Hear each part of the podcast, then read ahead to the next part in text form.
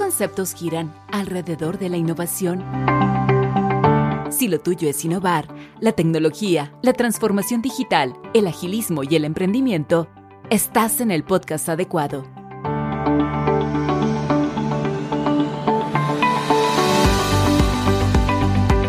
Referentes de varias industrias te comparten su experiencia, visión y recomendaciones para crecer como innovador. Qué gusto que estés aquí. Iniciemos el episodio de hoy en Innovación BGR.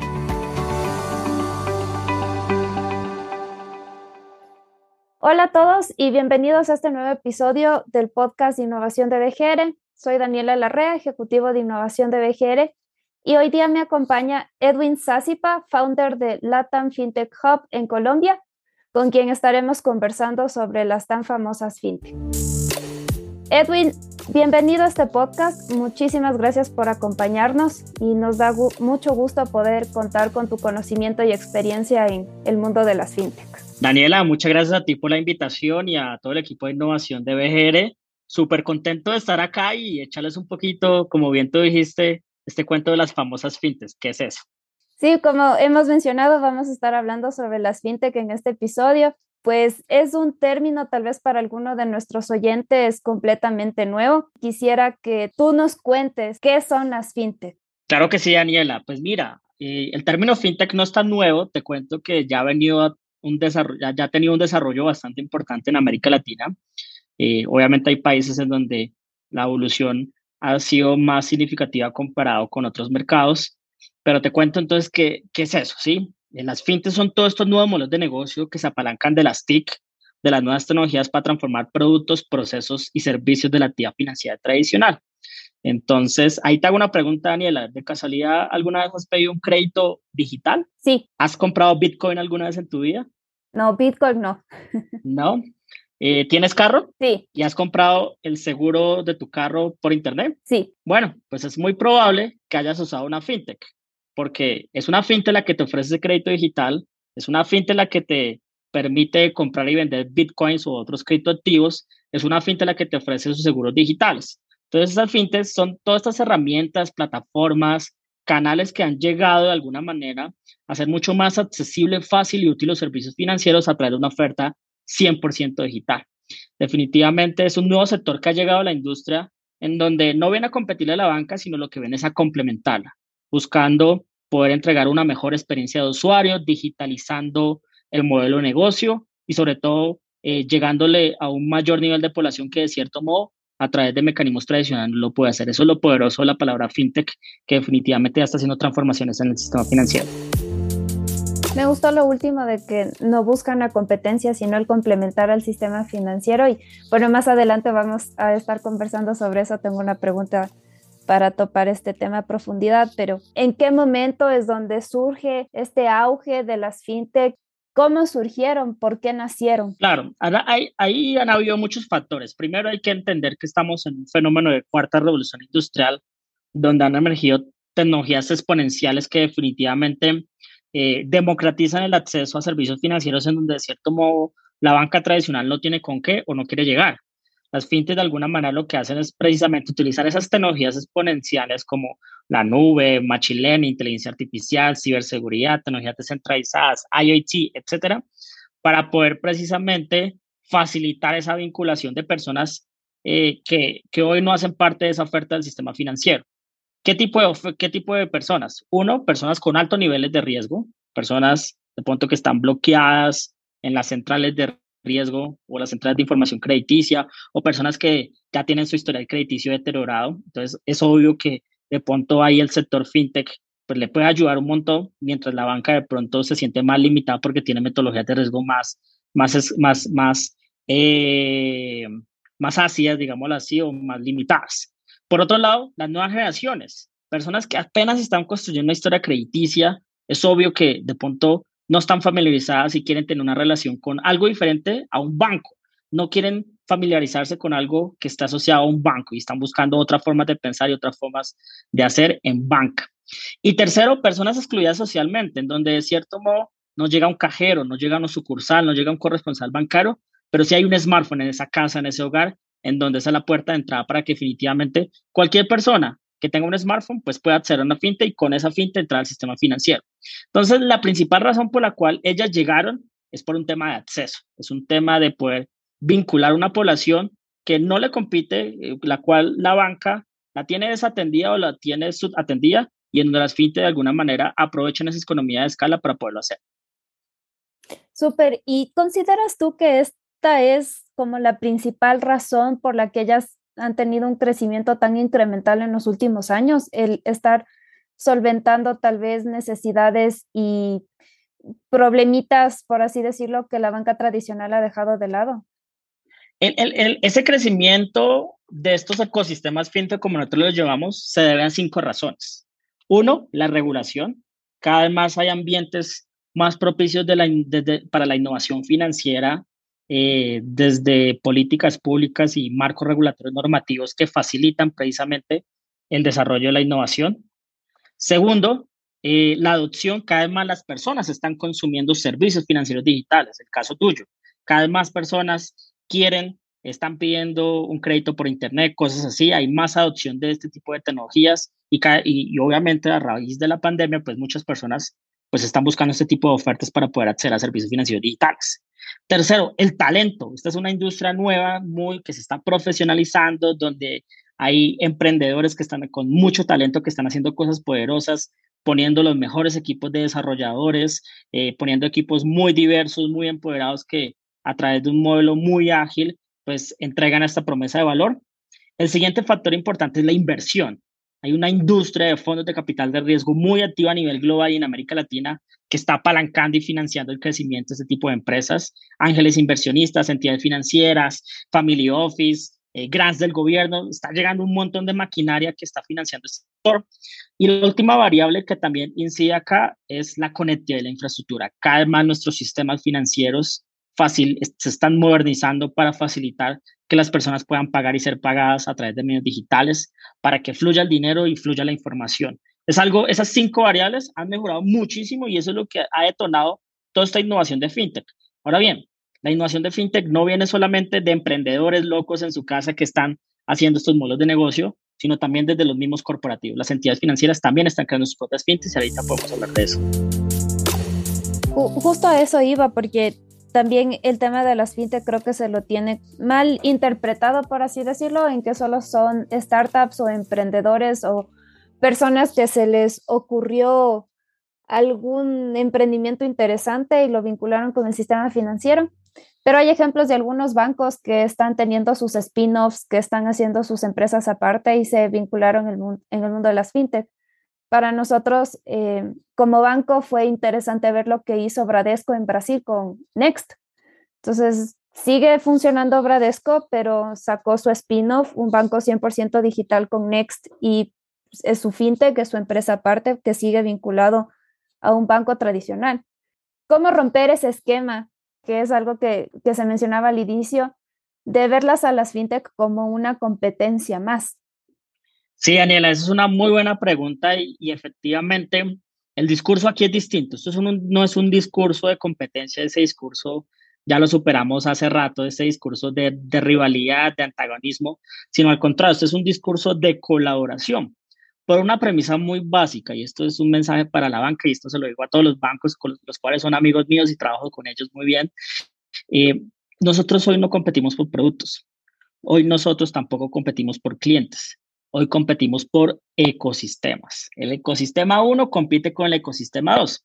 Y un ecosistema no se construye con yo mismo, con yo solo. Yo necesito conectarme con más actores que hacen parte precisamente de ese ecosistema para encontrar nuevas demandas, nuevos mercados, nuevos nichos. Y en ese sentido, un actor muy importante en este ecosistema son las fintechs. Entonces, hay una palabra muy asociada a fintech que se llama fintegración. ¿Qué quiere decir eso? Son nuevos modelos de colaboración que están desarrollando muchas entidades financieras precisamente para acelerar sus ciclos de innovación.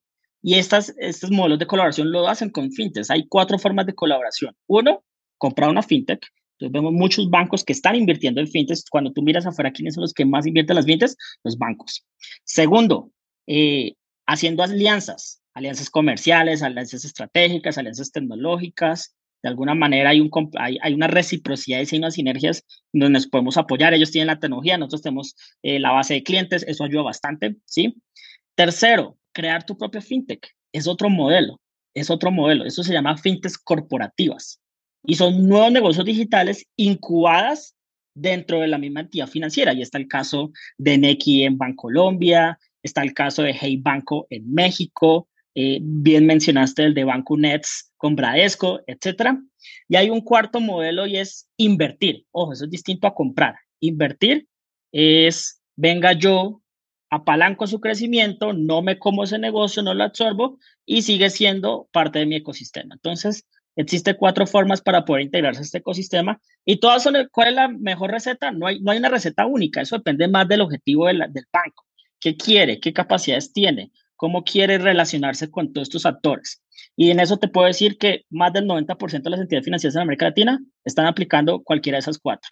Hay una quinta, no hacer nada, pero esa es la que definitivamente el 10% de los bancos en Latam no, están haciendo. Entonces ahí toca elegir o quieres ser parte del 90% o quieres ser parte del 10%.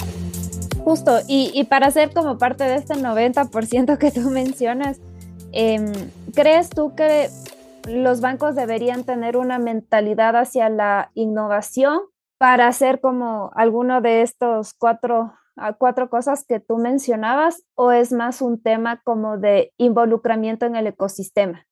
O las dos.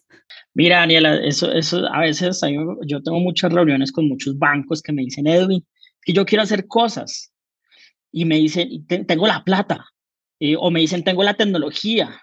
O, o, tengo las conexiones. Y yo le digo, tú puedes tener toda la plata de este mundo, entidad financiera, tú puedes tener el mejor equipo de desarrolladores, la mejor tecnología, el mejor core bancario. Pero si tú quieres tener una estrategia de innovación abierta o una estrategia de ecosistemas digitales, sea con fintechs, con retailers, con startups, con cualquier cosa del ecosistema, solo hay un requisito mínimo. Ese requisito es mentalidad, es tener la mentalidad. ¿Qué es esa mentalidad? Es creerse el cuento, es ser consciente de esto yo encuentro muchas entidades financieras que quieren hacer mucho, perdón, que tienen todas las capacidades para hacer todo, pero no tienen mentalidad. Esa mentalidad de crecimiento exponencial, esa mentalidad de no necesariamente tenemos que crecer eh, nosotros eh, en, el front, puede ser otros fronts que me ayudan a construir a mi negocio. Entonces, eh, conozco entidades financieras muy grandes en América Latina que tristemente tienen todas las capacidades para comerse todo el mercado, pero no creen en este tema de innovación porque en, los dueños del negocio, los altos directivos no tienen esa mentalidad de ecosistema que necesitamos. Entonces, eh, mental, esta, esta, esta, esta, mentalidad, esta cultura no es fácil de construirla, esto es algo que eh, trasciende en todos los niveles de la organización, pero tiene que empezar de arriba hacia abajo. Esto no es un niño bonito de, en la área de innovación, hablándole a todo el mundo de lo chévere que es innovar, no, esto tiene que venir desde el área, desde la parte de arriba del negocio. Y así es donde se construye esa cultura de innovación. Buenísimo. Em, para ir cerrando el tema de la conversación entre la banca y, las fintech, porque también sería interesante conversar un poco de la perspectiva del, del, cliente o potencial usuario de una fintech. Encontré un dato interesante del Fondo Monetario Internacional. Habían hecho un estudio en 52 economías eh, de mercados emergentes y en desarrollo. La inclusión financiera realizada por las fintechs en estas economías em, da un crecimiento económico anual de hasta 2.2 puntos porcentuales. ¿Qué es lo que está pasando y por qué las fintechs lo están logrando y están eh, solventando este dolor en las personas de incluirlos financieramente? Eh, esto que comentas es súper importante y es que nosotros siempre decíamos que inclusión financiera es acceso. ¿sí? Es que una persona, que Daniela, que Edwin, tenga una cuenta bancaria, ¿sí? Pero pues ese approach está cada vez más cambiando en todos los mercados. La verdadera inclusión financiera no es esa, porque al final, pues muchas personas tienen cuentas, pero no las utilizan. ¿Y a qué nos sirve eso? Necesitamos es que la utilicen. Y ahí es donde entra la siguiente dimensión de la inclusión financiera, que es el uso, la transaccionalidad, la profundización, que tanto eh, Daniela y Edwin utilizan esos productos financieros y mantienen unos niveles de recurrencia, de transaccionalidad, de utilización dentro del sistema sin tener que convertirse eso en efectivo y no sacar todo el dinero del sistema. Ahí es donde FinTech genera un valor tremendo, porque con estas billeteras, con estas plataformas de aceptación, con estos nuevos emisores que están llegando al mercado, pues lo que hacen es reducir el sobreuso del efectivo y que las personas mantengan su dinero dentro de los productos financieros y los utilicen. Entonces, que el día que es quincena o el día como el día que se paga nómina y uno recibe su sueldo, pues no saque toda la plata en el cajero, en el cajero automático, sino la mantenga en su billetera y pague con la billetera. Ahí es donde es el valor poderoso de FinTech. Pero ahora bien, ahí nos quedamos cortos. Eso tampoco es inclusión financiera. La tercera dimensión de la inclusión financiera es el crédito, ¿sí? Eh, es el acceso a financiación y a financiación formal, eh, tanto los jugadores tradicionales como los jugadores emergentes, porque el crédito es el que genera oportunidades, el crédito es el que genera crecimiento, el que genera desarrollo. A veces, nos, a, veces eh, sesgamos el crédito, que el crédito es malo, si se hace de manera irresponsable es malo, pero si el crédito se otorga de manera inteligente, ahí estamos haciendo algo muy bueno por la sociedad. Y ese es el valor de las fintech, donde buscan precisamente entregar deuda de manera responsable y de manera inteligente a estas poblaciones que te decía al inicio. Pero aún así, ahí todavía no es inclusión financiera. Hay otra cuarta dimensión más poderosa que es así, no se habla todavía en América Latina, y es el bienestar y la, calidad financiera. Es, esa es la verdadera inclusión. Pero aquí no sabemos, todavía no tenemos indicadores de bienestar y de calidad, pero seguramente ese, ese finalmente va a ser el último resultado de las fintechs eh, en América Latina. Cómo una fintech me ayuda a mi crecimiento personal al mismo tiempo que yo estoy creciendo financieramente. Eso no es tan fácil, pero ahí vamos.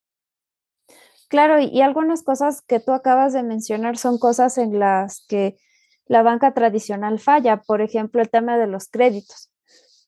A veces somos muy ácidos para dar, analizarle a una persona y decirle si tiene un crédito aprobado o entregarle un crédito. Analizamos inclusive a veces factores que capaz ya no vienen ni al caso y no le estamos dando como esta oportunidad al individuo de tener un crédito inteligente y crecer, sino le negamos tal vez el acceso a que se ponga un negocio o lo que quiera hacer con ese dinero por factores muy complicados de evaluación y muy ácidos, como decía, y creo que, por ejemplo, New Bank es uno de los factores por los que ha crecido bastante. Conversaba con una persona que trabajaba ahí y me decía como, si bien es cierto, analizamos el perfil de la persona, vamos un poco más allá y analizamos su estilo de vida, en qué va a invertir el crédito que nos pide, en qué lo va a utilizar.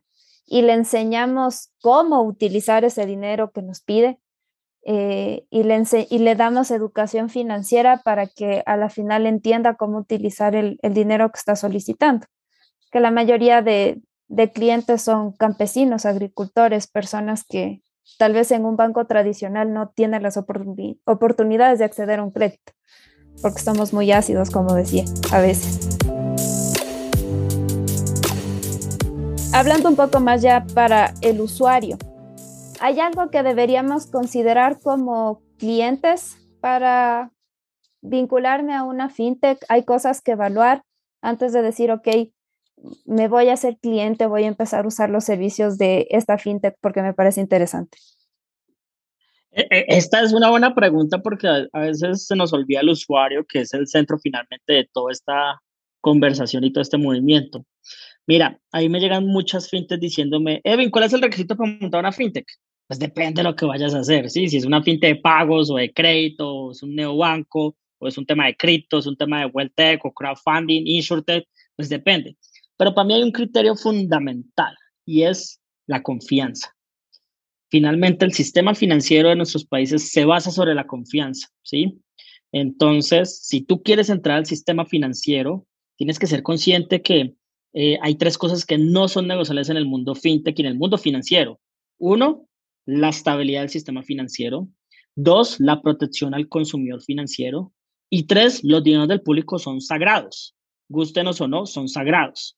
Y en eso, cualquiera que quiera entrar a este mercado, pues tiene que demostrar que es un modelo de negocio robusto, sólido, responsable con el consumidor financiero. Ganarse ese sello de confianza. Entonces, para mí, si hay un consumidor que quiere acercarse a una fintech, revise cuál es ese sello de confianza. Ese sello de confianza, ¿cómo lo tiene? Uno, si es una fintech vigilada por un, por un regulador o por una autoridad financiera, ¿sí? Eh, hay fintech vigiladas también, eso es muy importante y eso ya genera un sello de confianza de dos. Dos, si hay una entidad financiera detrás, de pronto apoyando la operación, administrando los recursos, es muy importante. Tres, si es una fintech que cumple con buenas prácticas, con políticas de autorregulación, que hace parte de un gremio, que tiene un respaldo institucional, esos son elementos muy importantes. Entonces, aquí la, aquí la respuesta es, pues bueno, eh, eh, tenemos que buscar esas fintechs que generan confianza. Y por lo tanto, aquellos que estamos metidos en este negocio, pues tenemos que asegurar esos criterios mínimos de verificación para generar confianza en el consumidor financiero, ¿sí? Esto también es un tema de corresponsabilidad. El consumidor también tiene un rol muy importante acá en informarse, en entender, en indagar, en comparar, en cuidar, porque al finalmente eh, lo bonito de todo, este, de todo este movimiento es darle libertad financiera a las personas para que puedan manejar sus finanzas como ellos quieran, ¿sí? que puedan tener el control absoluto de su dinero sin ataduras, sin obligaciones y en donde tengan la libertad completa para poder hacer esa gestión mucho más eficiente y mucho más inteligente de su dinero y de sus finanzas. Entonces, ahí tenemos una corresponsabilidad tanto los que ofrecemos fintech como los que consumimos fintech. Súper. Y para las personas que tal vez no están tan inmersas en la tecnología, em, porque si hay como este temor de de no confiar en lo digital, que tal vez por lo digital me pueden estafar, me pueden robar, me van a hackear, o no sé utilizar bien un teléfono inteligente, pero tal vez hay una empresa, una fintech que me está ofreciendo algo. O sea, ¿cómo podrían estas personas que le tienen un poco de temor a la tecnología, ya sea por desconfianza o por no saber utilizarla, la mejor manera para involucrarse con ella? Pues mira, eso es un tema muy progresivo, es un tema generacional, es un tema que se construye de manera escalonada y poco a poco vamos evolucionando. O sea, no podemos decirles de un día para otro a todo el mundo, utilice esta plataforma, metas al metaverso y empiece a, a, a, utilizar este tipo de tecnologías, ¿sí? Entonces, eh, claro, eso depende de los niveles de apropiación digital de cada persona. Lo importante es que más allá del el canal, la tecnología o el medio, lo importante es analizar pues, si me genera valor o no, ¿sí? Y hoy, por ejemplo, vemos plataformas que generan créditos para pensionados o para adultos mayores a través de WhatsApp, ¿sí? La tecnología más elemental, un chat. ¿Pero por qué WhatsApp?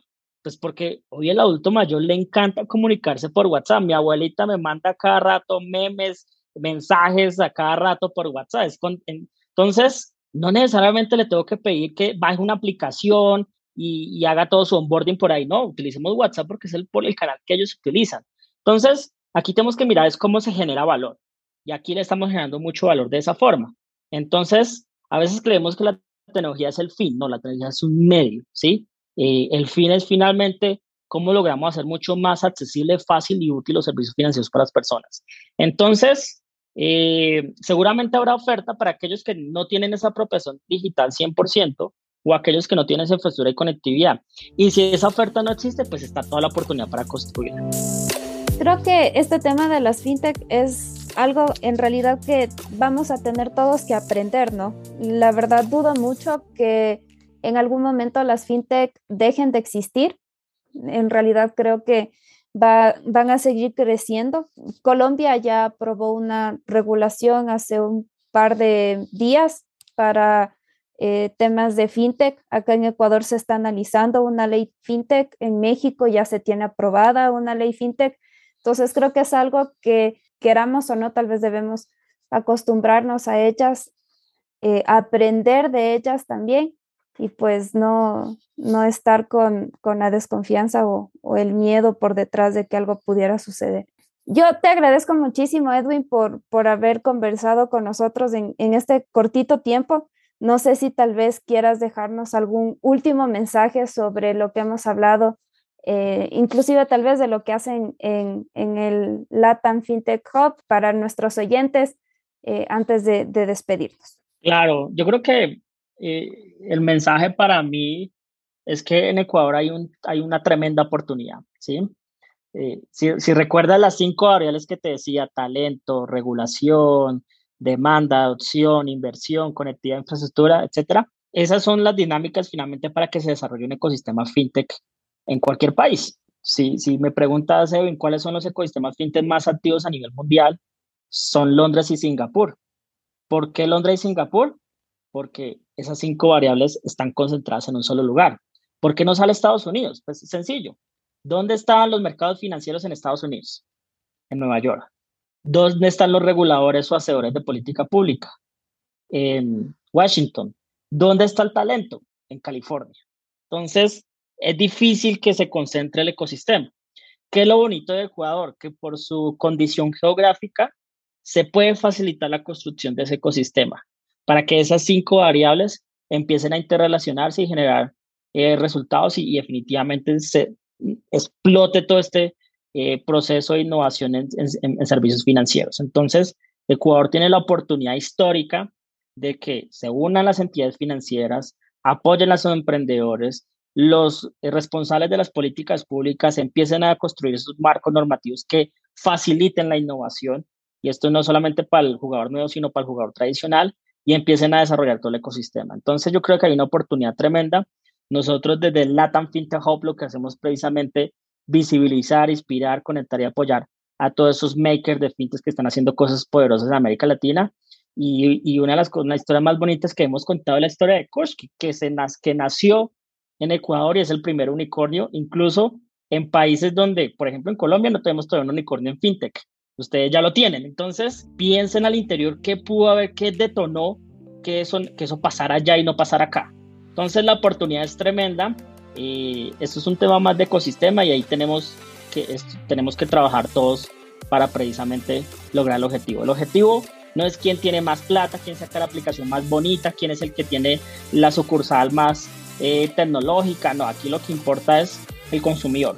¿Cómo hacemos, le hacemos la vida más fácil a ellos, al consumidor financiero? Es eso, así elemental. Te agradezco muchísimo, Edwin, por, por tu tiempo y por habernos acompañado en este episodio. Para nosotros como BGR ha sido un gusto poder contar contigo. A ti, Daniela, por la invitación. Genial contarles todo esto. Y lo bonito del tema es que cambia todos los días. Mañana todo esto que te estoy contando va, es otra historia. Entonces, pues no, feliz de poder acompañarnos en una próxima ocasión y mil gracias por la invitación de Juana. Conectando al mundo con experiencias de innovación para cambiar el futuro. Gracias por acompañarnos en Innovación BGR. No te pierdas el siguiente episodio. Nos encuentras en Spotify, Apple Podcast, Google Podcast y en nuestro sitio web innovacionbgr.com. Innovación BGR es una iniciativa de Banco General Rumiñahui.